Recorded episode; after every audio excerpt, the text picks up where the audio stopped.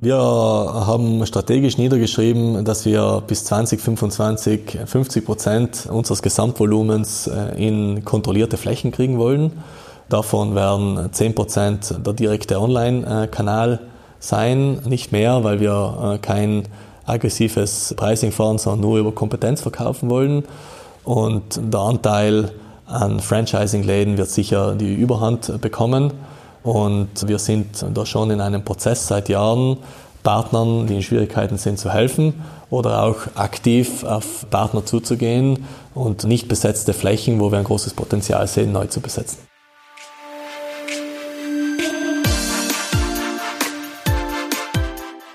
Der nächste Podcast von SAZ Sport wurde im wunderschönen Alpbachtal in Österreich aufgenommen.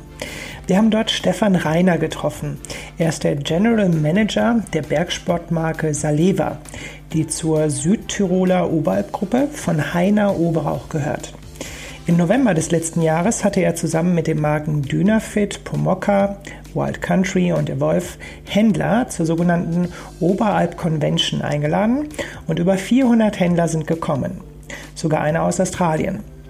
Stefan Reiner erklärt im Gespräch mit SAZ Sport, wie er bei diesem Event die Partnerschaft zu seinen Händlern stärkt. Das wird er auch in diesem Jahr wieder auf der ISPO tun, sogar mit einem Stand von Oberalp. Aber es gibt dort doch schon einen entscheidenden Unterschied zu seiner Convention. Was sind die Themen bei Saleva und Oberalp? Die Zahlen aus der Zwischenkollektion Q3 bei den Händlern sind überragend. Das Thema Rental wird neuerdings nicht nur Hardwaren, sondern auch spezielle Textilien für eine besondere Zielgruppe umfassen. Die wichtigste und zugleich exklusivste News in diesem Podcast ist aber im Bereich Own Retail angesiedelt. Die Ziele sind abgesteckt. Die Anteile der selbstkontrollierten Flächen und Umsätze sollen wachsen. Deswegen wird das Sportmarkenhaus in sehr naher Zukunft die Expansion der Mountain Shops stark forcieren. Viel Spaß beim neuen Podcast von SAZ Sport. Hallo Stefan, grüß Servus. dich. Hallo. Servus zum ja, nächsten Podcast von SAZ. Ich freue mich, dass du dir die Zeit nimmst und ähm, ja, bereit bist, ähm, neben der Convention, die wir heute hier erlebt haben, uns ein paar Fragen zu beantworten. Vielen Dank für deine Zeit. Sehr gerne und danke für die Einladung. Gerne, gerne. Ähm, ja, was sagst du zur Convention? Ihr habt jetzt, äh, ich glaube, in der Summe den sechsten, das sechste Event äh, innerhalb genau. von jetzt drei Jahren. Äh, wie wird das Event angenommen? Es war volles Haus heute.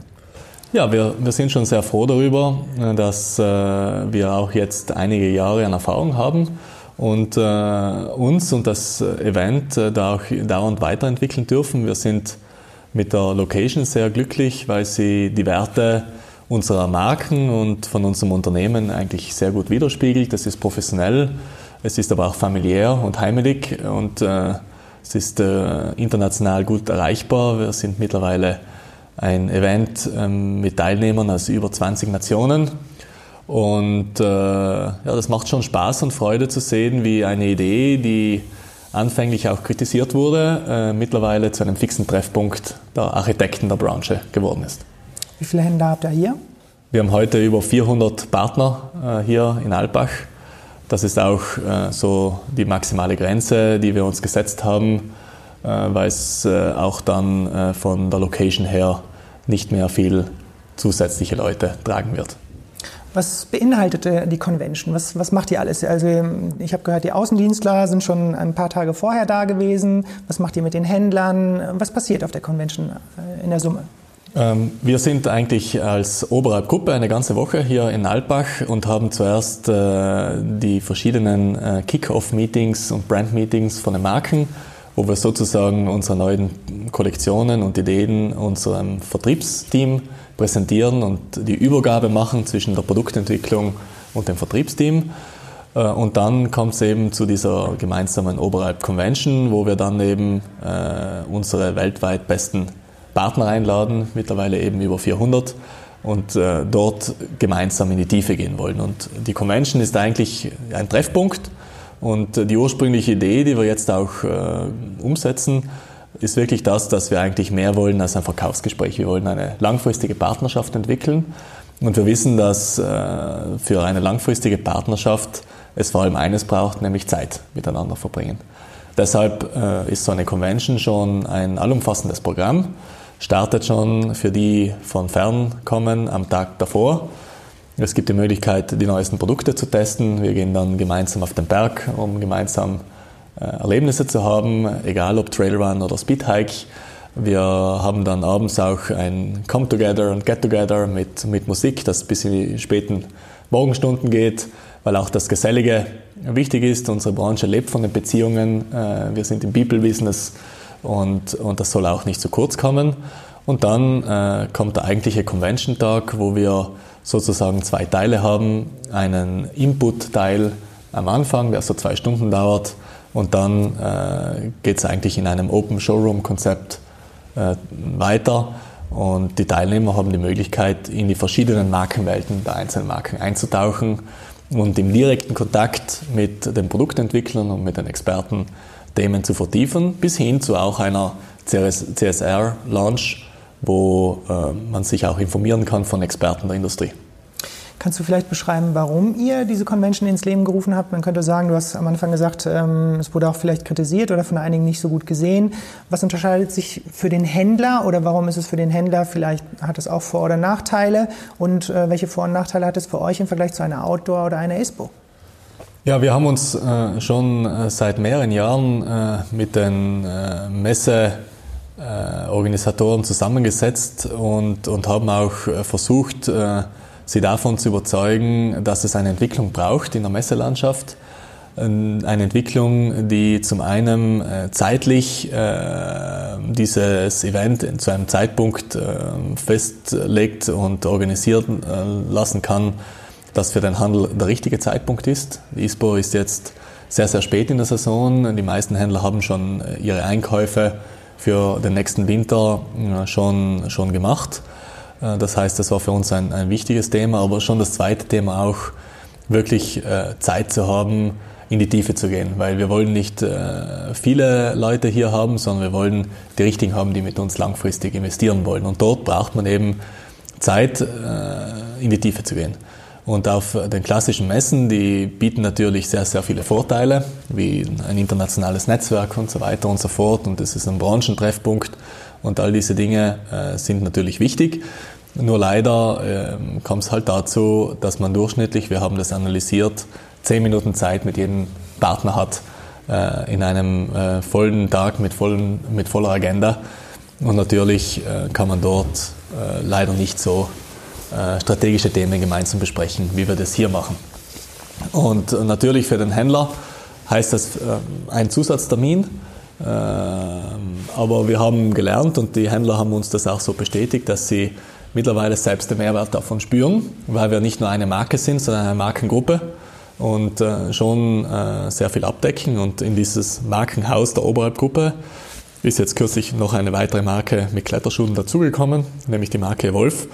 Und deswegen ähm, können wir natürlich auf sehr viele Synergien auch aufbauen. Hattet ihr von, den, von, der Anzahl der, von der Anzahl der Kontakte der Händler, die auf der ISPO oder der Outdoor waren, ähm, ist das ungefähr das gleiche Niveau wie hier von der Anzahl der Kontakte? Und äh, wie vergleicht äh, oder wie könntest du das Budget auch vergleichen, was ihr hier reinsteckt an Geld für die Convention im Vergleich zu den Flächen und dem Paket, was ihr bekommt von den Messen? Äh, ich möchte äh, zuerst schon auch nochmals eines betonen, und zwar, wir sind in einer sehr guten Beziehung und in weiterhin einer guten Zusammenarbeit mit äh, dem Messen. Ähm, ISPO hat ja schon vor Jahren auch begonnen, ihre Angebote und Produkte von der rein physischen Plattform Messe auch auf eine digitale Plattform auszuweiten. Und das begrüßen wir sehr, unterstützen wir und arbeiten dort auch in vielerlei Hinsicht zusammen und haben da sehr, sehr gute Erfahrungen. Zweitens, sind wir nach wie vor auf der ISPO auch vertreten mit äh, einem äh, Get-Together-Stand als Oberhalb-Gruppe. Ähm, zur Outdoor bei ISPO. Und auch zur Outdoor bei ISPO, kommen. die kommen wird, werden wir, werden wir mit einem kleinen Oberhalb-Konzept als Launch-Konzept, als äh, Business Talk-Konzept dort sein, weil uns dieses Netzwerk einfach wichtig ist. Ähm, eine andere äh, Thematik ist jene, wo können wir Menschen und wichtige Vermittler zwischen uns und dem Endkonsumenten von unseren Konzepten überzeugen, äh, genügend auch erklären und sie auch inspirieren. Und dafür brauchen wir einen eigenen Rahmen. Und diesen Rahmen haben wir hier in Alpbach geschaffen auf unserer Convention. Mhm. Und Budget und Anzahl Kontakte, willst du noch was? Zum äh, Thema der Budgets äh, ist es natürlich so, dass äh, auch eine Convention äh, ein maßgebliches Budget beansprucht. Äh, wir ähm, haben uns aber trotzdem zum Ziel gesetzt, äh, wesentlich mehr Budget direkt in den Endkonsumenten zu investieren. Und wir investieren alles, was wir einsparen zwischen einem Messekonzept in den klassischen Fachhandelsmessen wie ISPO und Outdoor bei ISPO ähm, und dem Delta, was wir für die Convention bezahlen, investieren wir alles in, in Endkonsumentenaktivitäten, weil wir glauben, dass sowohl der Handel als auch wir als Marken dafür, davon profitieren werden. Ein, ein, großes Beispiel dafür ist, wir haben seit drei Jahren, also seit wir das Convention-Konzept in die, in die äh, organisiert haben, äh, investieren wir und sind wir Hauptsponsor der Alpinmesse in Innsbruck. Äh, weil wir dort äh, natürlich an zwei Messetagen 12.000 äh, Endkonsumenten erreichen und das in unserem Heimatgebiet und das hat für uns einen großen Wert. Also wir investieren insgesamt nicht weniger, nur shiften wir das Investment von drei Tagen Show innerhalb der Branche zu einem Event, das sinnvoll ist und das die notwendige Tiefe hat und den Rest direkt an den Endkonsumenten. Mhm.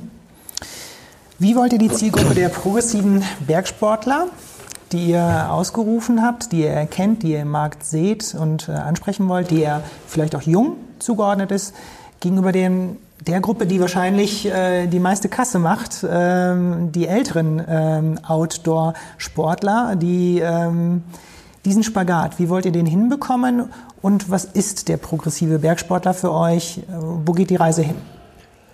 Ich kann beide Fragen äh, in einem beantworten, weil sie miteinander zusammenhängen. Unter Progressive Mountaineering meinen wir nicht eine klassische Beschreibung, 35 Jahre alt, so und so viel Einkommen, fährt einen Audi A4, sondern wir meinen damit eine Haltung, ein Mindset und einen Zugang zum Thema Berg. Und auch aus unserer Analyse, die wir gerade auch zusammen mit ISPO gemacht haben, hat sich das klar bestätigt, dass die Sehnsucht Berg und der Zugang zum Thema Berg altersunabhängig ist und äh, in, insofern ist unsere Definition einer Zielgruppe eine Definition einer Haltung und nicht ein exklusives Konzept für einige wenige, sondern ein Konzept, das sehr viel zulässt und äh, jede Menge Interpretation des Bergsports auch zulässt. Natürlich ist es gleichzeitig immer so, dass eine kleine Nischengruppe als allererstes Ausdruck einer neuen Haltung wird. Das sind natürlich Jüngere, das sind natürlich äh, ambitionierte Bergsteiger, die vielleicht auch Nischensportarten wie Hike to Fly betreiben. Aber es geht um dieses, diesen großen Traum, sich damit zu identifizieren. Und auch eine weitaus breitere Zielgruppe äh, kann sich und möchte sich in Zukunft mit dieser Idee des Bergsteigs identifizieren. Mhm. Ihr sagt ageless oder äh, es ist nicht an, an ein Alter gebunden, aber in der Kommunikation, im Marketing in den Bildern, äh, die ihr transportieren wollt, äh, wie kann sich da trotzdem dann der, da sieht sich dann auch im Hike and Fly auch der 50-Jährige? Eurer Absolut. Meinung nach? Okay. Also wir wissen von Zahlen her, dass die stärkste erwachsene Gruppe, die Bergleitscheine zum Beispiel machen, 50 plus sind. Mhm. Und das hängt damit zusammen, dass die sogenannten Silver Ager, die ja ähm, heute auch ähm, die größte Kaufkraft haben, äh, schon ähm, stark mit der jüngeren Zielgruppe identifizieren und auch äh, noch nie wie heutzutage so fit waren und so äh, ambitioniert auch am Weg äh, waren, auch im Berg, äh, wie sie das heute sind. Und zum Zweiten äh, wollen wir schon auch immer auch den Mix dieser, dieser Bergsteiger äh, Gruppen äh, zeigen. Gerade im letzten Film äh, von den Dolomiten, den wir heute gesehen haben, kommen ein 90-jähriger Skibergsteiger mit dem jungen Aaron Durgatti zusammen, der aus dem Couloir mit Skiern aufsteigt und dann runterfliegt. Und das Spannende daran ist, auch wenn ich mit 90-jährigen Bergsteigerfreunden am Tisch sitze, die Themen sind die gleichen und die Geschichten sind die gleichen. Und es besteht wirklich ein eine tiefe Verbindung an Bergsteigern, egal welcher Kultur und welcher Altersgruppe man an, äh, angehört. Und äh, das macht äh, das Thema auch so spannend und so, so bereichernd. Es war wirklich interessant, wo ihr gesagt habt, wir haben die Studie gemacht, haben verschiedenen Altersgruppen die gleichen Fragen gestellt und die Anteile waren überall äh, gleich. Also Exakt, da habt ihr ja. Ja, gemerkt, dass es wirklich ja, alterslos ist. Interessant. Ja, kommen wir zum Handel. Ähm, ihr habt Q3 eingeführt, das ist mittlerweile das dritte Jahr. Ähm, wie wird es ähm, angenommen äh, vom Handel? Und erste Frage auch, warum habt ihr es überhaupt gemacht? Q3 ist eine Zwischenkollektion, eine Herbstkollektion. Ähm, der Handel kennt in der Regel zwei, äh, den Zweierrhythmus. Andere sind da schon äh, weiter. Aber ihr habt jetzt erstmal eine zusätzliche gemacht. Warum? Ja, also das hat zwei Gründe. Äh, zum einen ähm, haben wir verstanden, dass äh, der Herbst eigentlich ein mega toller äh, Moment und eine ganz schöne Jahreszeit ist, auf den Berg zu gehen. Und äh, persönlich habe ich das auch schätzen gelernt, dass der Herbst eigentlich ja, stabiles Wetter hat und tolle Bedingungen, Abenteuer am Berg zu, zu verbringen.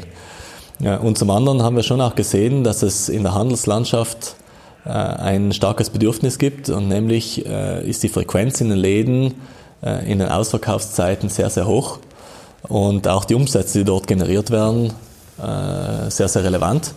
Mit einem äh, großen Nachteil, dass diese Umsätze zu wenig Profit abwerfen, weil die Ware rabattiert verkauft wird.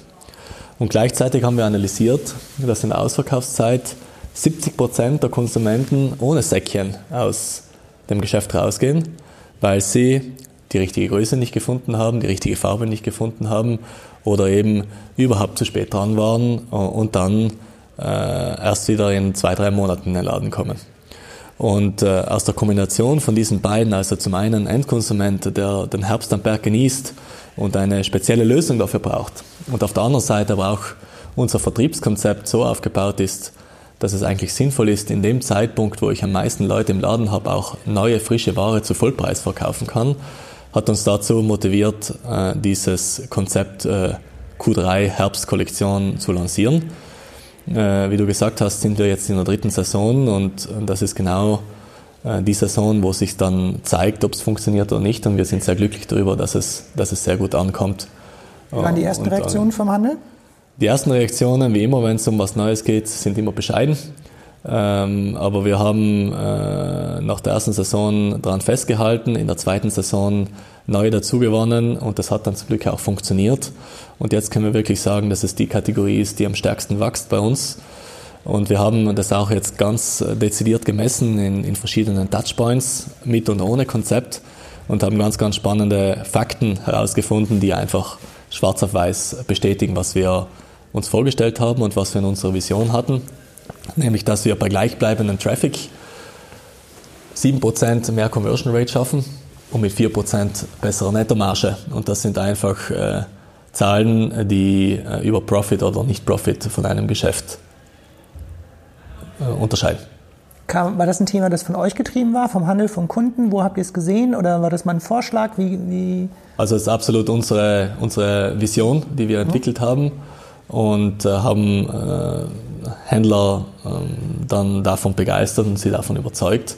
Eben aus dieser Analyse heraus, äh, Endkonsument zum einen, aber schon auch, wir sind ja selbst auch Betreiber von Monobrand Stores und sehen auch diese, diese Bedürfnisse deshalb und versuchen auch in unseren eigenen Geschäften immer wieder neue Ideen und neue Konzepte auch äh, im Prototyping-Status zu entwickeln und, und auch Versuche zu machen. Zielt es nur, zielt Q3 nur auf Speedhiking? Also auf Saleva-Ebene ist es ist die Zielgruppe Speedhiking. Gibt es noch andere? Also es gibt äh, zwei Komponenten. Der Herbst ist ja auch so ein Moment im Jahr, wo es mal etwas ruhiger wird. Die, die Natur geht zurück. Und äh, deshalb geht es bei uns in Q3 nicht nur um die sportliche äh, Herausforderung und um die sportliche Leistung. Natürlich soll das seinen Platz haben, aber es geht auch um ja, dieses äh, Gemütlichere und das sich zurückziehen. Deshalb haben wir die, diese Linie Alpine Live äh, ins Leben gerufen, wo wir allen voran äh, einer, einer traditionellen Technologie und vielleicht der ersten technischen Bergsteigerjacke neuen Platz geben wollten, nämlich dem Sarner. Das ist ein Produkt äh, aus den Dolomiten, aus unserer Heimat und wir haben dieses Produkt ähm, progressiv gestaltet und für einen progressiven Konsumenten äh, umentwickelt mit Farbe, mit Reißverschluss, mit äh, fixer Kapuze, mit, mit anderen Schnitten äh, und auch berg, noch bergtauglicher gemacht, indem wir diese klassische Woll-Links-Links-Strickerei mit, mit Softshell-Technologie äh, kombinieren. Und äh, diese Linie ähm, findet insbesondere guten Anklang. Mhm. Hat es auch schon Tirol Wool, äh, die, diese, diese Jacke, oder noch nicht? Äh, wir verwenden äh, als Insulationsmaterial und Installationstechnologie in der gesamten Herbstkollektion nur Tirol Wool. Ah, okay. In der gesamten Herbstkollektion. Ja. Okay, gut. Was auch wieder ein regionales Thema ist. Was, genau. ähm, ja. Nur um das zu präzisieren, der Sarner selbst ist aus recycelter Wolle gemacht in Italien. Mhm. Nicht als Tirolwolle, aber weil die Tirolwolle verwenden wir als Mattierung, als, als äh, Insulationsmaterial. Mhm. Okay. Gibt es spezielle, bleiben wir noch bei Q3, gibt es spezielle Abnahmemengen äh, oder Vororderquoten oder Rückgabemöglichkeiten für Q3? Wie geht ihr mit Q3 um? Wird das genauso reinverkauft wie alle anderen? Genau, also insgesamt ändert sich ähm, prinzipiell unser Geschäftsmodell ähm, und, und deshalb ist das jetzt nicht eine spezielle Entwicklung, die bei Q3 anders ist als bei einer anderen Kollektion, äh, sondern das hat eher mit, äh, mit, einem, mit einer generellen Geschäftsentwicklung zu tun. Handel will weniger Risiko tragen und, und deshalb ähm, kommt das Wachstum nicht mehr nur über Vororder.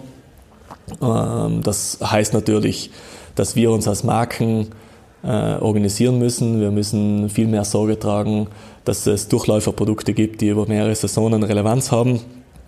Und wir müssen dafür Sorge tragen, dass unsere Forecast- und Supply Chain-Themen einfach besser werden, weil wir dadurch eigentlich das richtige Potenzial äh, aufgrund von gutem Abverkauf dann erst abschöpfen können. Das heißt, äh, wir wachsen momentan sehr, sehr stark in den Nachordern und die Vorder hat natürlich immer eine, eine große Bedeutung, traditionell in unserer Branche, aber wird meiner und unserer Einschätzung nach in den nächsten Jahren immer weniger wichtig werden. Mhm. Wie hoch ist der Anteil der Händler, die Q3 äh, genutzt haben, geordert haben? Und äh, habt ihr vielleicht auch durch Q3 den Anteil der Händler aus dem Norden erhöhen können? Also momentan äh, haben wir circa ein Drittel unserer Partner, die äh, Q3 als äh, gesonderte Kollektion geschrieben haben. Das heißt, mit diesem Konzept wirklich im Juli schon auf der Fläche zu sein. Es gibt natürlich den Großteil der Händler, die diese Produkte kaufen, aber halt dann irgendwann äh, später geliefert kriegen wollen.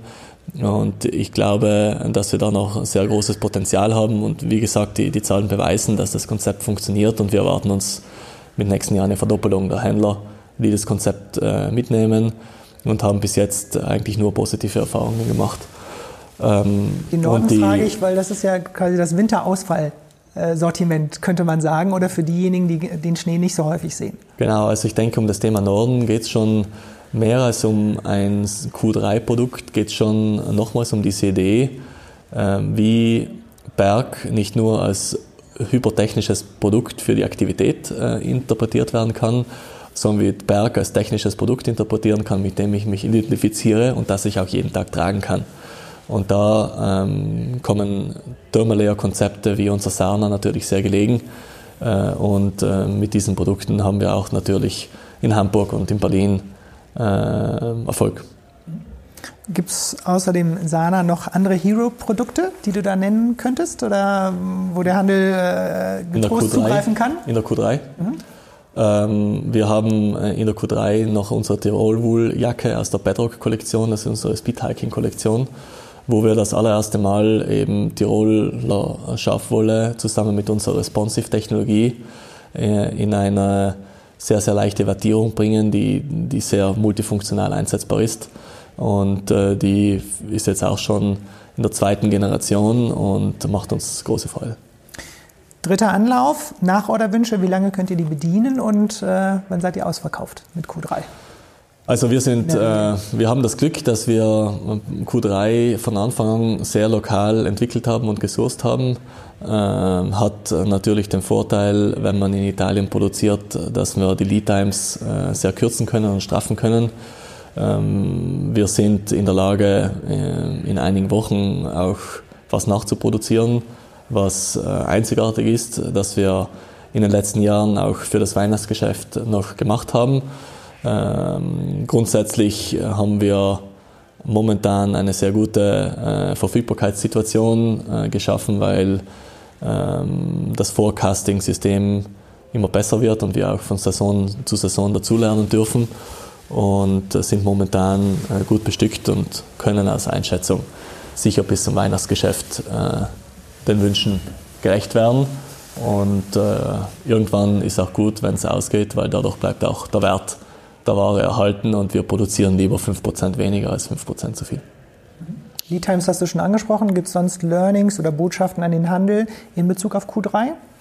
Ja, natürlich. Also ähm, das Konzept ist allumfassend, weil äh, das hat zum einen Einfluss ähm, auf die Profitabilität des Ladens und auch auf das Risiko, das ein, ein Händler eingeht, weil er hat zum einen nicht mehr eine große Winterorder, sondern er kann das Risiko auf eine Herbst- und eine Winterorder aufteilen. Zum Zweiten kriegt er die Ware zu verschiedenen Zeitpunkten und dadurch ist auch die Fälligkeit der Zahlung zu verschiedenen Zeitpunkten, was den Cashflow optimiert. Äh, und drittens natürlich ähm, hat es auch einen Effekt auf die ganze Supply Chain, weil wir schaffen, äh, Produkte äh, in, in Low Seasons zu produzieren, was natürlich auch ermöglicht, Overtimes und, und, und Überstress in der Produktion in sehr, sehr kurzen Zeiträumen zu, zu minimieren und vermindern und das trägt dazu bei, dass die Arbeitsbedingungen in der ganzen Supply Chain verbessert werden können. Also äh, äh, diese äh, Logistik-Peaks und auch diese Delivery-Peaks aufzuteilen im Jahr macht einfach aus, aus vielerlei Hinsicht Sinn. Die logische Konsequenz wäre, wenn Q3 funktioniert und du sagst, äh, dieses Jahr wird sozusagen die Bewährungsprobe ähm, sein, auch nochmal wird es äh, eine Frühjahrskollektion geben. Aktuell ähm, ist es äh, sicher richtig, äh, dass wir dass wir daran arbeiten und wir werden äh, 21 mit der ersten Frühjahrskollektion starten, weil der Mechanismus dort genau der gleiche ist. Weihnachtsgeschäft ist herum und äh, gleich nach dem Weihnachtsgeschäft äh, wird gar nichts mehr verkauft, weil am 5. Jänner geht der Ausverkauf los und der Konsument wartet drauf. Und im Ausverkauf haben wir wieder Riesenumsätze mit kleiner Marge und die Rechnung ist dieselbe. Deshalb werden wir 21 äh, schon mit einer Frühjahrskollektion starten, äh, die wir dann ab Mitte Dezember schon äh, im, im Laden haben können. Und langfristig gesehen, was glaubst du, wie viel kann der Handel vertragen? Wie viele Kollektionen? Also ich glaube nicht, dass es in die Richtung geht wie in der Mode, dass es neun und zehn Kollektionen gibt und Flash-Kollektionen und mehr. Ich denke, ähm, es wird sich einpendeln und ich denke, vier Kollektionen im Jahr die untereinander auch verlinkt sind, weil es ja dann Durchläufer gibt, die durch alle Kollektionen durchgehen, äh, die, die diese Konzepte dann auch verbinden, ist sicher ein, ein gesundes Mittelmaß. Und ich glaube, ähm, in unserem Sektor, wo das Produkt ein sehr technisches Produkt ist, auch ein sinnvolles Maß. Nachhaltigkeit. Äh, wichtiges Thema auch bei der Umfrage, wo man gemerkt hat, dafür sind die Kunden bereit, auch mehr zu zahlen. Ähm, und ähm, wenn du jetzt deine gesamte Kollektion dir anschaust, Schuhe, Hardware, äh, Textilien, wie weit seid ihr da? Wie viel davon würdest du als nachhaltig bezeichnen? Also zum einen äh, eine kleine Korrektur, äh, die mir aber sehr wichtig erscheint. Äh, es ist richtig, dass in der Studie herausgekommen ist, dass das Thema Nachhaltigkeit einen sehr hohen Stellenwert beim Konsumenten hat. Aber es ist gleichzeitig herausgekommen, dass eigentlich nur wenige dafür, nämlich 16 Prozent, auch bereit sind, dafür mehr zu bezahlen. Und das hat natürlich äh, zwei äh, Dinge, äh, die für uns wichtig sind. Zum einen einen Auftrag, diesen Wert noch mehr in die Wahrnehmung zu kriegen, weil wenn das emotionalisiert auch ähm, ähm, kommuniziert wird, dann können sich Menschen damit identifizieren und dadurch steigt die Bereitschaft auch einen Mehrwert dafür zu bezahlen. Und zum anderen ist für uns schon auch ein Signal, dass äh, Themen der Nachhaltigkeit sehr, sehr schnell auch zum Standard werden, über den die ein, äh, ein Muss-Faktor sind, aber kein Differenzierungsfaktor mehr. Äh, und dass beide Themen, denke ich, sind wichtig und, und zu vergleichen. Um auf deine zweite Frage zurückzukommen, wie sieht es bei uns aus zum Punkt der Nachhaltigkeit? Denke ich, muss die Frage schon auch äh, sehr differenziert betrachtet werden. Zum einen äh, kann Nachhaltigkeit heißen, wie schauen die Arbeitsbedingungen in unserer Produktionskette aus. Da haben wir äh, einen sehr, sehr guten Status. Wir sind zum dritten Jahr hintereinander zum Leader in Fairware Foundation geworden und haben 97 Prozent unserer gesamten Produktion unter Kontrolle und auditiert und zertifiziert. Und äh, das ist ein äh, Spitzenwert äh, in unserer Branche, auf den wir auch sehr stolz sind. Natürlich hat Nachhaltigkeit auch viele andere Komponenten. Es geht zu einem guten Teil auch um zertifizierte Materialien zu verwenden, oder Technologien. Auch hier haben wir sehr viel gemacht, ob das jetzt Daunenprodukte sind, wo wir alles RDS zertifiziert haben, ob es jetzt Produkte, die mit Ökotex oder BlueSign zertifiziert sind, die den höchsten Standard haben, wo sehr viele Komponenten äh, auch, äh, auch dazu gehören. Und natürlich gehören auch Konzepte, die lokale Kreisläufe unterstützen, wie Tirol Wool äh, dazu, äh, weil wir es dadurch schaffen, wirklich äh, lokal Mehrwert zu generieren und auch den Bauern zu animieren, die wertvolle Arbeit auf den Almen aufrechtzuerhalten und auch die wertvolle Arbeit mit Schafen aufrechtzuerhalten. Wir bezahlen dank dieser Veredelung und dieser Technologie für den Kilo Schafwolle den dreifachen Preis als üblich war, weil eben Tiroler Schafswolle sehr, sehr kurzhaarig und kratzig ist, weil die Schafe über 2000 Meter leben und dadurch die, die Wolle nicht so geschmeidig wird wie langhaarige Merino-Wolle. Deshalb war es bis jetzt eher ein Abfallsprodukt und wir haben es geschafft, das zu veredeln. Auch das zähle ich zu dem Thema Nachhaltigkeit dazu. Weitere Aspekte, äh, die, die schon äh, wichtig sind, geht in das Thema Lifetime. Äh, wie lange lebt ein Produkt? Und ich denke, Qualität sollte in der Nachhaltigkeitsdiskussion mehr in den Vordergrund gebracht werden, weil wenn ein Produkt länger hält, dann hat es einen riesen Impact, weil nicht zu produzieren ist immer noch besser, als unter guten Bedingungen zu produzieren und nicht wegzuwerfen, idem. Äh, dort äh, kann ich vielleicht ein Beispiel noch sagen, das Thema Kinderbekleidung, wo es ja bis jetzt äh, eigentlich das branchenübliche Problem gab, Kinder wachsen sehr schnell und wieso soll ich dann viel Geld ausgeben für mein Kind, dem die, dem die Hose dann nur sechs Monate gut geht. Und dadurch wurde immer nur äh, billiges Plastik verbaut, ähm, weil es halt äh, vom Konsumenten so gewünscht war. Wir gehen da einen anderen Weg, produzieren jetzt die gesamte Kids Collection auf den exakt gleichen Standard wie äh, die Erwachsenenkollektion, haben uns aber Gedanken gemacht, was wir dafür tun können, dass Teile länger gut gehen. Das heißt, die wachsen mit dem Kind mit, zum einen. Und zweitens, wir sorgen dafür, dass diese Teile auch ein zweites Leben kriegen, nämlich man kann die zurückbringen, die werden wieder aufbearbeitet und ich habe einen Vorteil, äh, mich, mir ein neues Outfit äh, anzuschaffen. Wir werden so weit gehen, dass wir 2020 äh, auch ein Rental-Konzept starten werden, wo neben Zelten, technischer Hardware wie Steigeisen und, und Klettersteigsets wir in Zukunft auch Kinder-Ski-Outfits vermieten werden. Und äh, natürlich sind das neue Geschäftsfelder, wo wir jede Menge Fehler machen werden und wo wir auch erst lernen müssen. Und deshalb starten wir äh, nur in fünf Stores, äh, die Saleva Monobrand Stores sind und auf unserer eigenen Homepage, um dann mal zwei Jahre Erfahrung zu sammeln. Du bist jetzt General Manager von äh, Saleva und verheiratet mit Ruth Oberauch, Tochter von Heiner Oberauch, dem Präsidenten.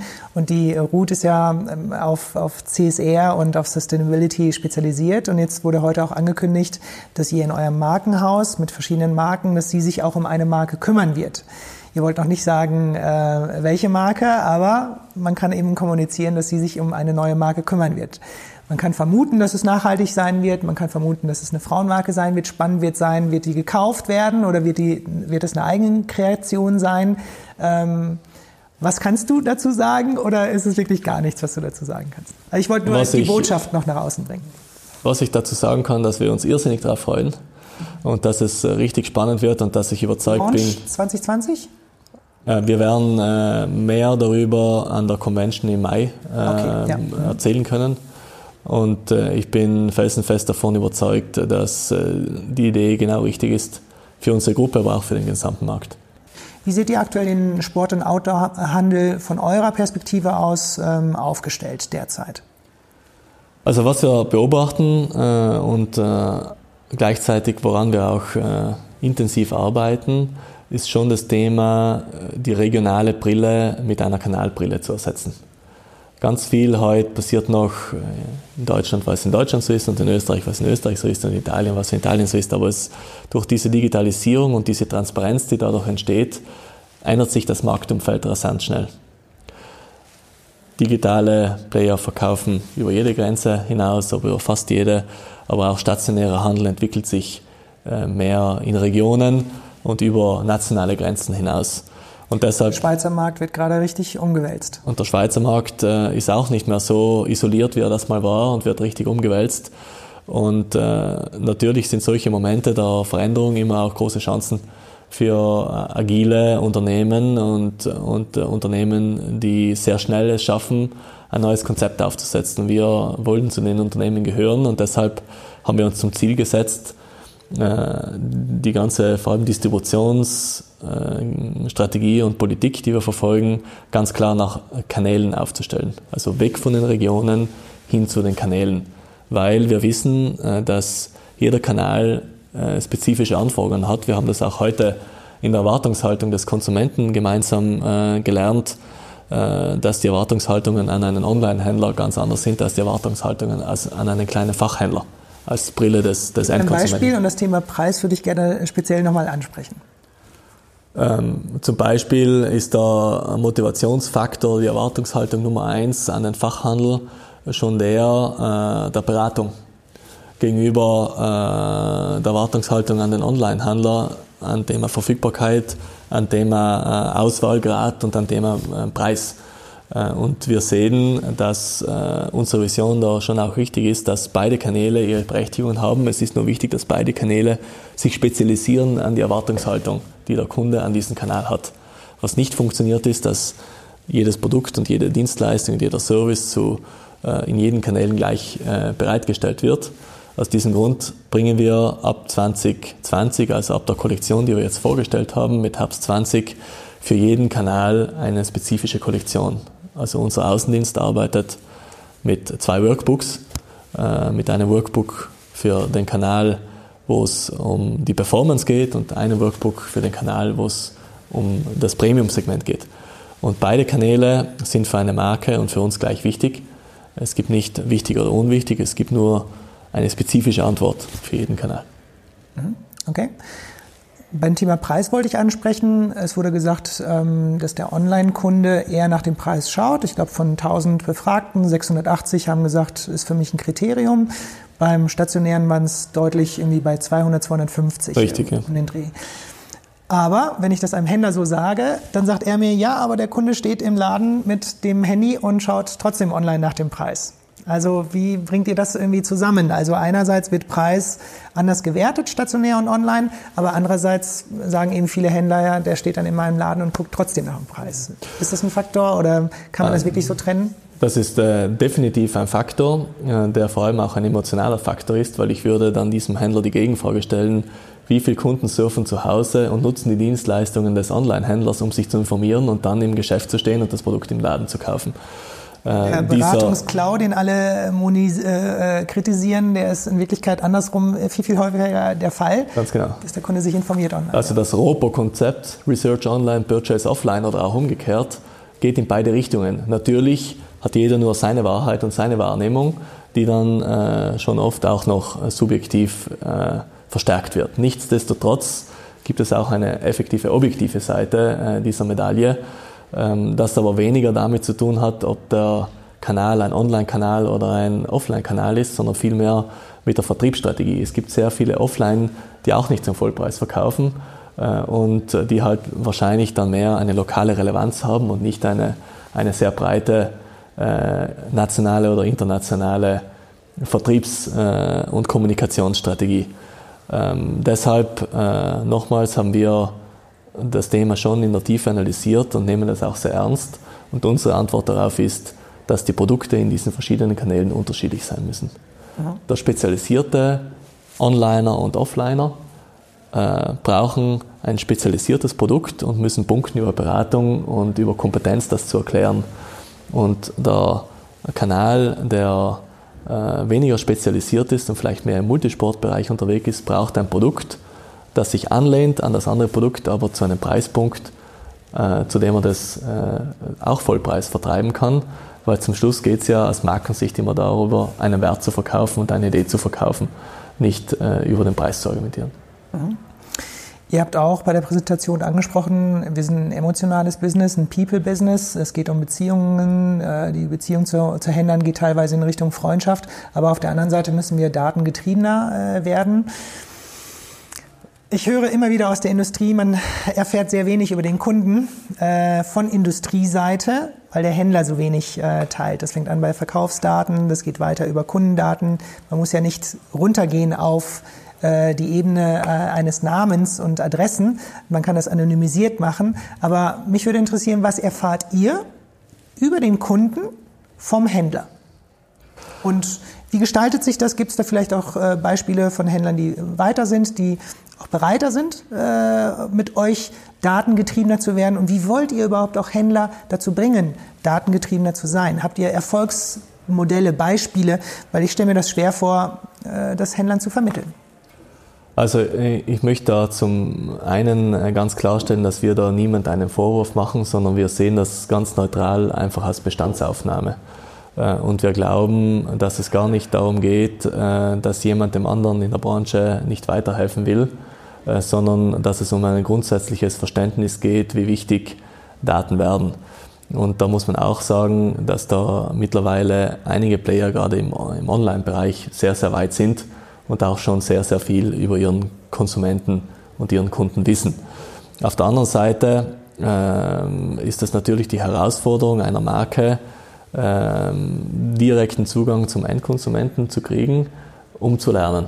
Und äh, über den Handel kriegt man halt sehr oft gefilterte Informationen, die dann teilweise auch mit dem Interesse des Handelns an und für sich äh, zu tun haben und natürlich äh, nur einen Teil der Wahrheit äh, des Konsumenten dann weitergeben. Aus diesem Grund äh, wollen wir uns da schon engagieren und haben da auch verschiedene Konzepte entwickelt.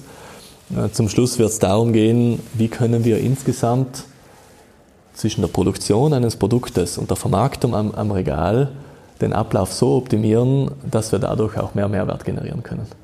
Heute wird ein Artikel zu oft in die Hand genommen, um den zu etikettieren und eben auszupreisen äh, und eben von einer großen Karton in einen kleinen Karton, vom kleinen Karton in einen noch kleineren Karton und vom kleinsten Karton auf den Bügel und in das Regal zu bringen.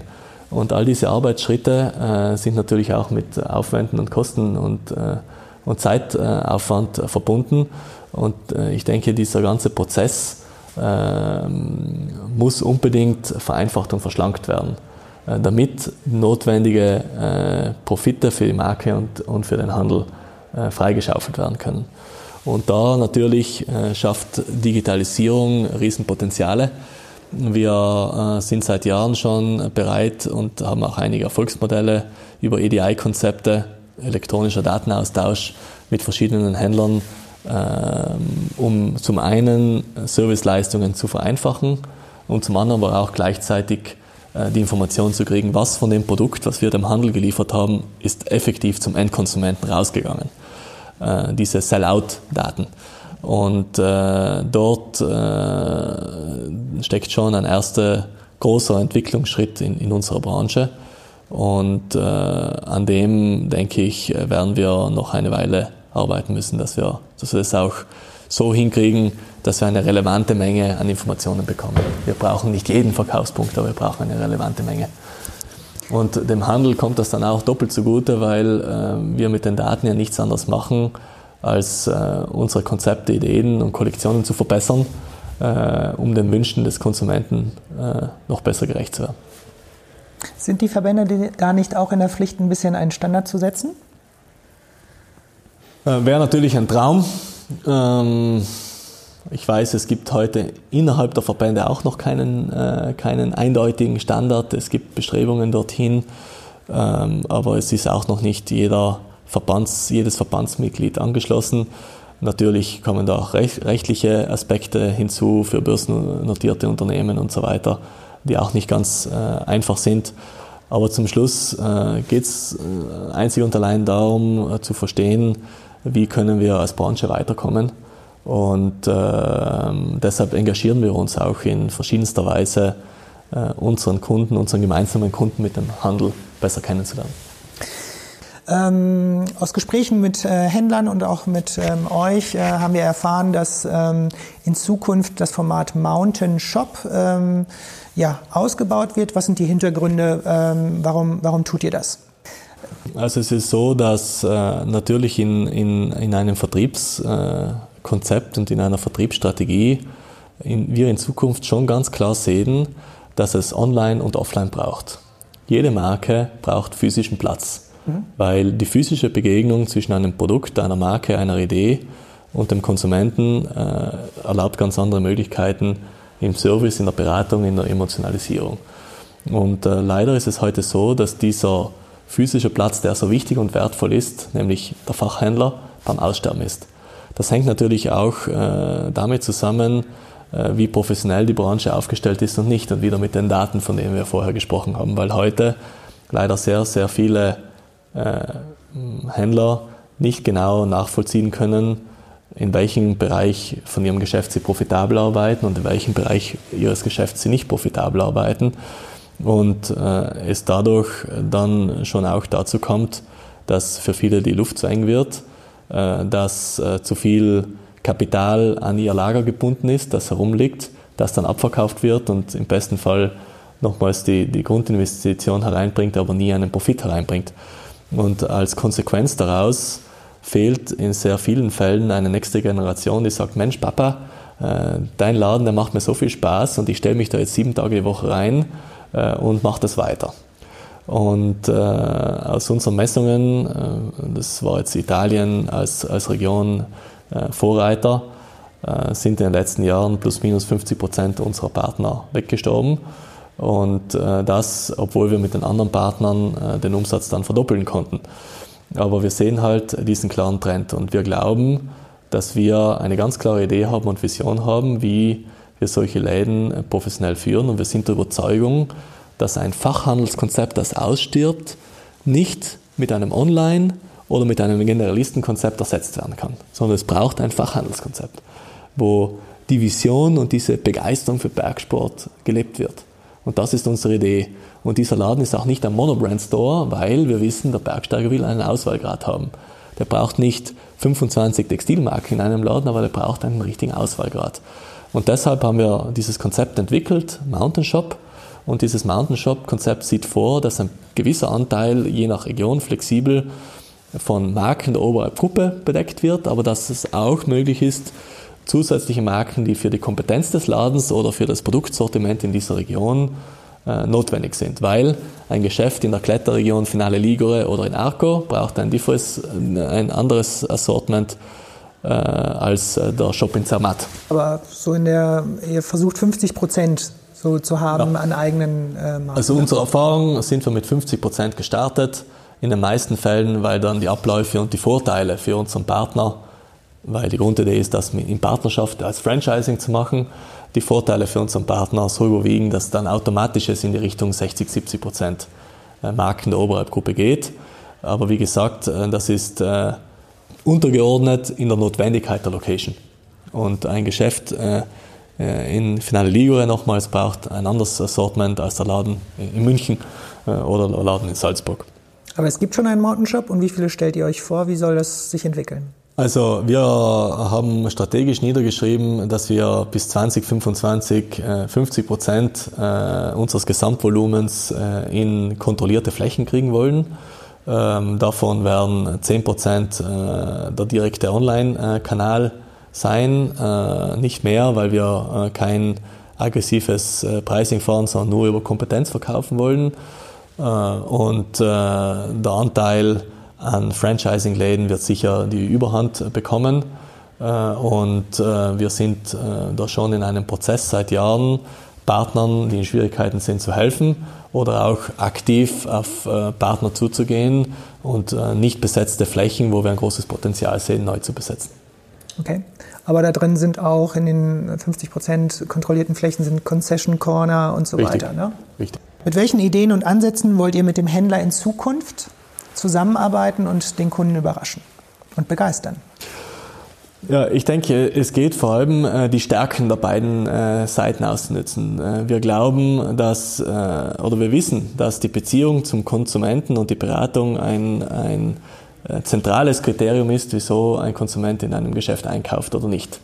Und wer kann das besser als der lokale Unternehmer, der lokal vernetzt ist, der mit den lokalen Verbänden sich auskennt, wo Familien im Hintergrund sind und, und die Netzwerke passen. Und das ist eindeutig die Stärke unseres Partners, äh, unseres Handelspartners äh, vor Ort. wir glauben, dass unsere Stärke dazu ist, äh, Konzepte zu entwickeln und auch diese auf der Fläche zu visualisieren. Und äh, wir arbeiten daran, ähm, und das ist ein, ein Prozess, der manchmal schneller geht und manchmal länger dauert, aber schon immer mehr in die Richtung zu gehen, viel weniger Energie aufzuwenden, den Händler davon zu überzeugen, ob jetzt rot oder die grüne Jacke die besser ist, sondern viel mehr Energie äh, darauf verwenden, dafür Verantwortung zu übernehmen und, und Energie dahin zu stecken, wie kriegen wir diese Idee so gut erklärt, dass der Endkonsument dafür bereit ist, äh, was, zu was mehr zu bezahlen oder dieses Produkt zu kaufen und die Werte, äh, die dahinter stehen, in die Wahrnehmung zu bringen. Und äh, das kann in unterschiedlichsten Lösungsansätzen funktionieren, vom physischen Shop-in-Shop bis hin zu Tailor-Made-Konzepten. Und wenn es ein Ding gibt, was wir am besten machen wollen in der Branche, dann ist es als maßgeschneiderte Lösungen für jede einzelne Situation. Weil es gibt keinen Standard und das ist auch gut so. Wir haben sehr viele Ideen, die wir auch vorbereitet haben mit Tools und das, wir wollen uns und haben uns darauf spezialisiert, diese zielgerecht Fall zu Fall richtig einzusetzen. Ein Konzept für Rucksäcke habt ihr auch. Ihr habt Flächen äh, dafür entwickelt. Ähm, wie sind da die Ergebnisse und wie sieht, so eine, wie sieht dieses Konzept für Rucksäcke zum Beispiel aus? Ja, das ist ein total spannendes ähm, Projekt, weil wir äh, zum einen in ein Segment äh, wieder mit sehr starkem Fokus eingestiegen sind, das zur Marke passt und das äh, traditionell zur Marke gehört, nämlich in das Rucksackkonzept. Wir haben eine einzigartige Technologie, die äh, weitaus besser ist als alles andere, was es momentan am Markt gibt, nämlich eine Problemlösung, die den Rücken trocken hält nachweislich oder nachzuprüfen mit, mit verschiedensten Tests. Und wir haben diese Technologie auch so designt und engineert, dass diese auch äh, leicht zu verstehen ist für den Konsumenten, nämlich einen Schulterträger, der gesplittet ist und ein Rückensystem mit dem Dryback, das wirklich auch visuell diesen Wert vermittelt. Und wir haben uns dann diese Rucksackwand, äh, die bei mehr oder weniger allen Händlern gleich aussieht, angeschaut und haben gesehen, dass es eigentlich eine Wand, die noch nicht geordnet ist und die noch sehr, sehr selten ein Konzept verfolgt. Und ähm, das ist wirklich großteils ein Sammelsurium an aufgehängten Produkten. Weder nach Kategorie sortiert, noch nach Farbe, noch nach Größe, noch nach Einsatzgebiet und so weiter. Und ähm, haben jetzt dann rausgerechnet, was da die durchschnittlichen äh, Quadratmeterumsätze äh, sind und haben daraus ein Konzept entwickelt, wie das aussehen könnte, äh, wo wir zum einen Produkt präsentieren können, zum anderen gleichzeitig Wert vermitteln und erklären können und auch visuell das darstellen können, was das Produkt kann und in einem ganz einfachen System, in einem Rollkastensystem auch dafür Sorge tragen, dass natürlich die Logistik im Handel funktioniert, nämlich dass der Verkäufer nicht für jeden Rucksack einzeln irgendwo 300 Meter ins Magazin laufen muss, sondern es wirklich dahinter hat. Das ist die Idee. Äh, in der Umsetzung äh, bin ich noch nicht zufrieden mit dieser Idee, weil es wie immer bei neuen Konzepten drei Jahre dauert, bis alle Hurra schreien. Vorher ist es harte Überzeugungsarbeit. Wir haben einige Fälle, wo wir das geschafft haben und einige Fälle, wo, wo wir noch auf Stein beißen, aber wir werden daran arbeiten. Fakt ist, dass dort, wo wir es umgesetzt haben, wir es geschafft haben, den Quadratmeterumsatz der Rucksackwand um 30 Prozent zu steigern. Nennen wir eine Zahl, weil letztes Jahr haben wir darüber gesprochen, das war eine unglaubliche Zahl, 6.800 ja. Euro pro Quadratmeter von, die ihr erzielt, von durchschnittlichen, die wo lagen? Wo lagen Bei, ähm, die Standards? 4.000 Euro pro Quadratmeter. Mhm. Mhm. Okay, das ist also super. Echt, äh, echt spannend und äh, ich glaube äh, fest dran, dann wie immer muss man schauen, was kann man am Konzept noch besser machen und, und so weiter, weil natürlich jedes Geschäft anders ist, aber äh, der, Grundsatz, äh, der Grundsatz funktioniert. Letzte Frage. Ähm, bei dem Thema Mountain Shop wollte ich eigentlich schon äh, auch nachfragen in Richtung, was wird der Handel darüber denken? Du hast jetzt schon wirklich eine Hausnummer ja eigentlich gesagt mit 50 Prozent selbstkontrollierte Flächen.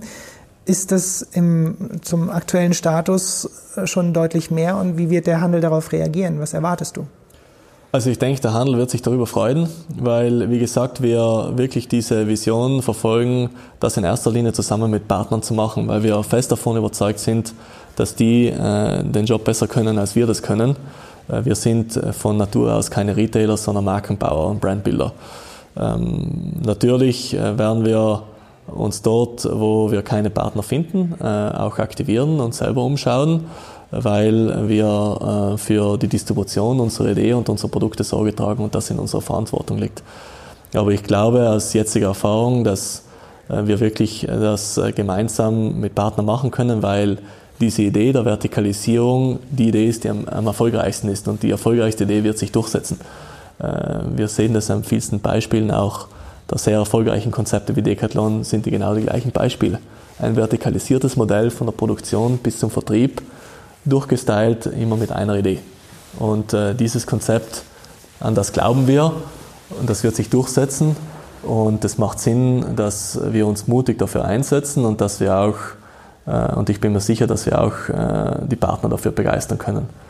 Aber es geht uns, wie gesagt, nicht darum, alles nur mehr eigene Geschäfte zu führen, sondern dort, wo möglich und Fachhändler äh, weiter bestehen, äh, arbeiten wir natürlich sehr gerne damit zusammen, mit denen zusammen.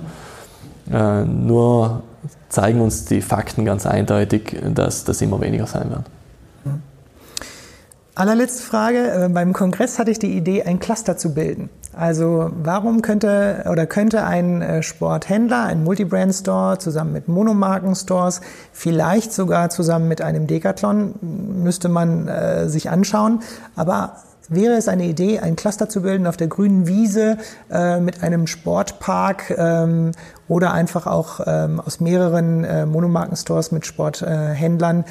Die ja wahrscheinlich, die es wahrscheinlich schon gibt in den Tourismusgebieten, äh, ja, in München, äh, wenn man sich um die Sendlinger Straße äh, umschaut. Was würdest du davon halten, wenn man das wirklich konzeptionell auf der grünen Wiese machen würde oder wirklich mit einem Park äh, gemeinsam oder an einem Berg wirklich als Konzept mit anderen Marken? Könntest du dir sowas vorstellen oder wächst sowas aus den Jahren immer äh, heraus, entwickelt sich oder ist das utopisch, dass man sich sozusagen branchenübergreifend ähm, in so einer Form symbiotisch ähm, äh, zusammentut? Ich denke, äh, Zusammenschauen in der Branche und auch darüber hinaus ist sicher sinnvoll.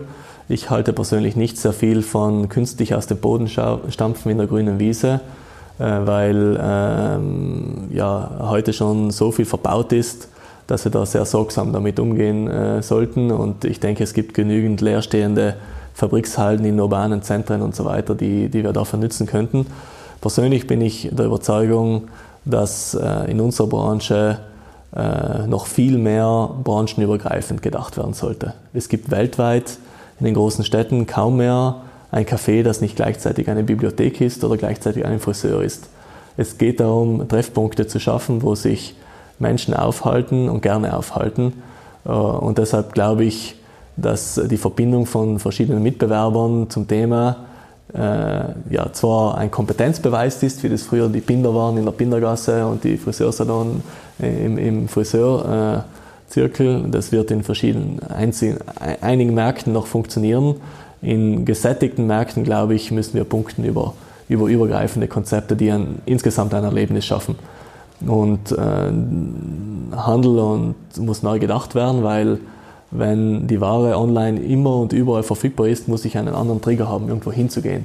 Wir haben gehört Beratung, aber ich glaube schon auch das Erlebnis insgesamt, wenn äh, meine Boulderbar auch die Bar ist und das spezialisierte Geschäft und dann vielleicht auch noch der Ausgangspunkt für die Tour, weil die Bergführer ihr Büro dort haben.